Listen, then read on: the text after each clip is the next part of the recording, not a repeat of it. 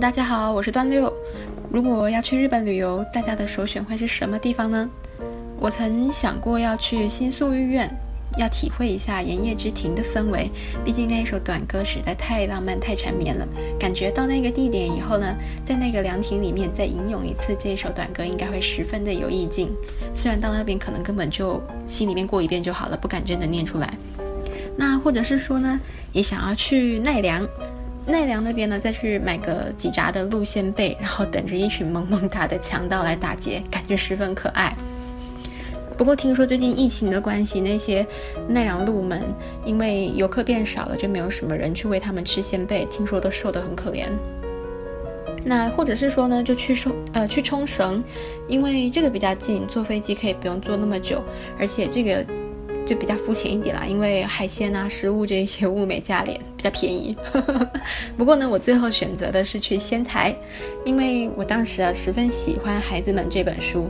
那这本书的作者是一位日本的推理小说家一坂幸太郎。他居住在仙台，他作品也很常提及到仙台的风光，看得出来他对仙台喜爱很深哦。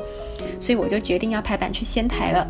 那当然也有一个原因，是因为比起去东京啊、京都这些大城市，我还比较喜欢去相比之下比较乡下一点的地方。那仙台。虽然说我当时压根儿不知道仙台有什么好吃好玩的，但是冲动之下决定要去仙台。不过我们就上网找攻略，还是做了一份就是四天三夜游，还是简单的一个好好的游玩攻略了。那时隔几年后，我现在在看《日本私房菜》这本书，就惊喜的发现有几篇是仙台地区的美食，所以我很认真的找出了当时在日本拍的照片啊，开始回忆比对。那顺带一提啊，去仙台可以顺便去那个海参馆逛一逛。我我其实当时在逛那海参馆的时候，非常的惊讶，因为在介绍这个鱼类的牌子下面，居然还有顺便介绍它怎么吃，哎，太实用了。另外，仙台附近呢，还有就是有温泉区，然后还有一个很重要的景点狐狸村。当时我非常的想去，但是刚好没能 没能赶上那个。他发车早上到那边的唯一一班车的时间，所以就作废了。那就是附近随便乱晃，十分可惜。狐狸好可爱的。好啦，那我们回归正传啊。当时我查询的仙台三宝，就是去去仙台旅游一定要尝试的有三样东西，一个是蒲谋，蒲谋呢就是鱼板，还有一个是枝豆，枝豆就是毛豆的意思。然后另外一个就是牛舌。那其中呢，蒲谋恰好在日本私房菜中占了一篇，天名叫做鱼饼。它直指啊，最著名的蒲谋就是出自于仙台。那么文中有介绍的那一间店叫做阿郎鱼饼，这间店在全日本各地百货都有分店，而且呢，还是采取啊日本最贵的喜之刺鱼做原料，就不是全部都是用廉价鱼的，这也是有高级原料在里面。那加入了蛋白、天然海水盐、淀粉和清酒去制作这一款鱼饼。没有使用任何的人工调味品，还说阿朗在市中心有一间可以参观的工厂，有一条清溪围着工厂，里面还养着锦鲤，也让客人在工厂后面的庭院喝喝咖啡、喝茶。他提说，嗯，日本的鱼饼吃起来并不如香港的鱼饼弹牙，他说还是软软的，呃，淀粉居多，鱼味不足。不过我现在查询都找不到阿郎蒲谋店，有一间店的名字很接近，叫做阿布蒲谋店。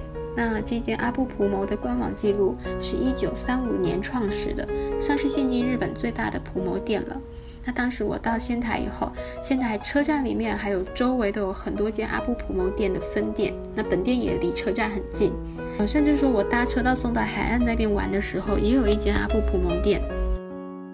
那时候我们先到车站里面的店面，先买了炸葫芦鱼饼。这个这个长得有一点像是台湾的这种热狗，不过它是圆球形的，而不是长条状的。那我和先生两个人就走到车站外面，就坐在板凳上，就着寒风一口一口的吃完。其实觉得鱼味确实不太足，然后面衣有一点厚，还真的蛮软的。那口味的话还偏甜。所以，嗯，不是很合口味。而且啊，我回了台湾才知道，这可以选两个口味的，有一个是新口，一个是番茄。但是我怎么印象中，我们买的那上面连番茄酱都没有？不知道是不是我当时点餐的时候日文太破，还是我是用夹杂着那种英文，然后店员就很紧张就漏了。不过也没关系，也是一个很有趣的回忆。那在送到海岸那一间店里面呢，就有一个小炉子。那你买了鱼饼，马上就可以烤来吃。不过当时我们刚吃完午饭，太饱了，就没有尝试，就只有买了毛豆冰淇淋当做饭后甜点。其实现在想来特别后悔，也应该在那小炉子上面这样慢慢的烤着，应该是还蛮有情趣的。那在仙台车站附近有一间名牌老铺福寿司，这个蔡先生呢在文中就盛赞这间店。到了仙台，非去福寿司不可。那之后详细的描述他第一次到福寿司的情景。记得第一次走进来，叫了一颗鲍鱼，师傅用最柔软的顶部切片，放入小碗中，又把鲍鱼肠的汁挤出来淋在鲍鱼上面。这种调理法不是有传统的店绝对做不出来。我把鲍鱼吃完，倒烫热的清酒进剩余的汁中再饮之。师傅看在眼里，把店里最好的东西都拿出来给我吃，当我是亲人。我看到这边啊，愣是看出了美食老饕中的高山流水遇知音之感。后续啊提到像是，呃海参的卵巢，甚至是山葵的梗等这些食材的一些知识，比如说海参的卵巢，在。嗯，他们是称它做珍珠，不过干的跟湿的分别是有不同的称呼方法哟。那有兴趣的可以在书里面看。那寿司店的师傅啊，会根据时节对应什么食材是最鲜美的时候，那再用这些处于最佳状态的食材做成料理。那也是这种对料理的匠人精神，让蔡先生啊在文末又肯定了一次，福寿司是日本最好的寿司铺。虽然获得如此的盛赞，但这间福寿司我可能无福消受啊，因为我个人饮食我是不敢吃生食的。但总不能进这样的这样的寿司店，然后只吃煎蛋吧。我在仙台的时候啊，曾经经过福寿司的店门口，那当时觉得这个店门透着古朴老店的味道，而且店面呢在扶疏花木的掩映之下，显得十分有情调，所以我就随手拍了一张店门口的照片。那现在呢，倒是刚好成了读书与现实生活的连接。像这样的连接呢，就让你会觉得在阅读这些书的时候更有真实感，而且你可以挖掘在作家眼中，原来我们日常生活或是我们曾经经过的这些地方是什么样，是什么的模样。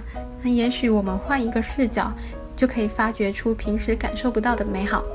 先前呢就有提到了仙台三宝，当时我们三个都尝试了毛豆冰淇淋。图谋就是，不过吃的是炸的鱼板，然后最后一项就是牛舌，这个还蛮不错的。在仙台车站附近有非常多的卖仙台卖牛舌的店家，通常都是做成烤的，然后搭配小菜跟白饭，或者是还有那个牛尾清汤，你看很下酒，非常推荐大家可以去试试看。有一些店家也有做成像肉干那样子的，可以给家里面毛小孩当点心、当零食的。今天的分享就先到这边，我是段六，谢谢收听。